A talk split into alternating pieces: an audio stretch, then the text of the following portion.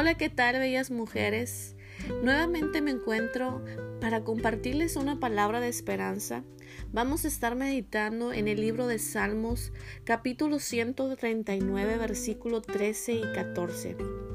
Porque tú me formaste mis entrañas, tú me hiciste en el vientre de mi madre. Te alabaré porque formidables y maravillosas son tus obras. Estoy maravillado. Realmente unas palabras hermosas que nos dejó escritas el rey David para darnos una gran enseñanza. Normalmente las mujeres sabemos reconocer lo que porta otra mujer. Admiramos su belleza, admiramos sus capacidades, sus habilidades, sus logros. Podemos fácilmente reconocer lo que otra mujer ha logrado conquistar. Pero cuando se trata de reconocer lo que Dios depositó en nosotras, nos cuesta bastante. Creo que podemos contar con los dedos de nuestras manos las virtudes, los dones o talentos que nosotras podemos apreciar de nosotras mismas. ¿Y sabes por qué puede suceder esto? Porque quizás a lo largo de tu vida alguien sembró una semilla en tu corazón el cual te hizo sentir quizás que eras una niña rechazada, que eras una niña no amada, que eras quizás una niña no esperada.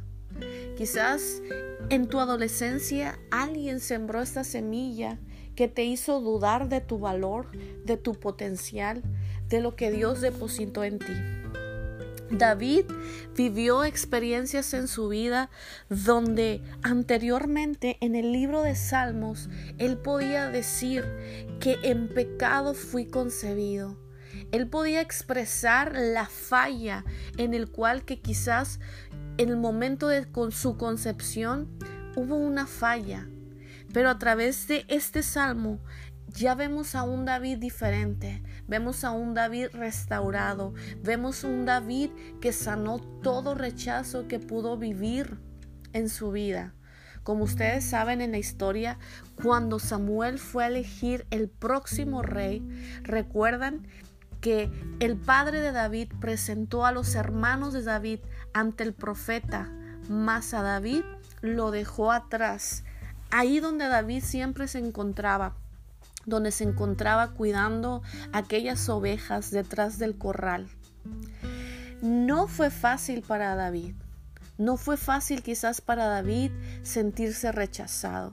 Si podemos imaginar un poquito esa escena, ¿por qué no llevaron a David a, ese, a esa selección de, para escoger un rey? ¿Por qué lo dejaron atrás? Yo pienso que todas estas situaciones que David vivió, las cargó en su corazón. Pero cuando llega Dios y lo elige como rey, lo escoge para portar una corona, para portar un vestido real. La vida de David fue transformada de una manera diferente, porque los vacíos que David tenía comenzaron a llenarse con el amor del Padre, con la misericordia de Dios, con la protección de Dios. David pudo decir en este salmo, porque tú formaste mis entrañas, tú me hiciste en el vientre de mi madre, te alabaré, porque formidables y maravillosas son tus obras. En este día, a cualquier hora que tú vayas a estar escuchando esta pequeña reflexión, yo te quiero preguntar, ¿por qué tienes que alabar a Dios? ¿Qué hay en ti por el cual tú tendrías que alabar.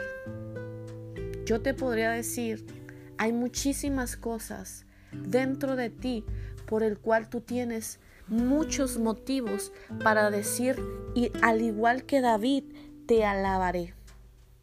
Creo que es tiempo de reconocer lo maravilloso que Dios depositó en nuestras vidas. Yo creo que es tiempo de sanar todo rechazo de nuestras vidas. Yo creo que es tiempo de lograr decir lo que David dijo en esta porción. Te alabaré porque formidables son tus obras. Es una hermosa palabra, un hermoso consejo que David nos deja plasmado a través de la palabra. una gran enseñanza para cada una de nosotras. Empezar a admirar lo maravilloso con el cual Dios nos formó a cada una de nosotras. Si el día de hoy no te sentías especial o has vivido tus días no sintiéndote especial, es tiempo de reconocer el valor que llevas dentro.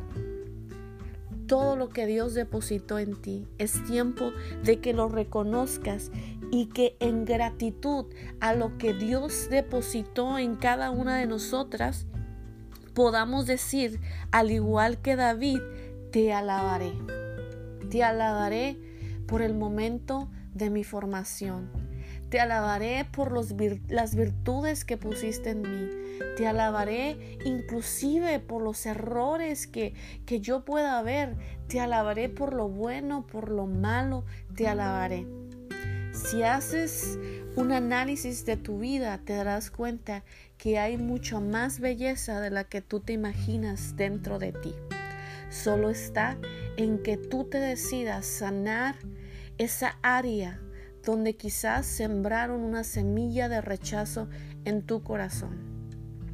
Y el rechazo siempre te va a separar de las bendiciones de Dios. ¿Sabes por qué? Porque no te vas a sentir digna de recibirlas. Porque no te vas a sentir que mereces recibir esas bendiciones de Dios. Así que es importante sanar todo rechazo si es tu caso que estás viviendo esa situación en estos momentos. Espero que esta palabra sea de bendición para cada uno de ustedes, así como lo ha sido para mi vida el poder entender que soy una maravillosa obra de Dios. Las dejo con esta reflexión. Espero que tengan un excelente día. Nos vemos para la siguiente.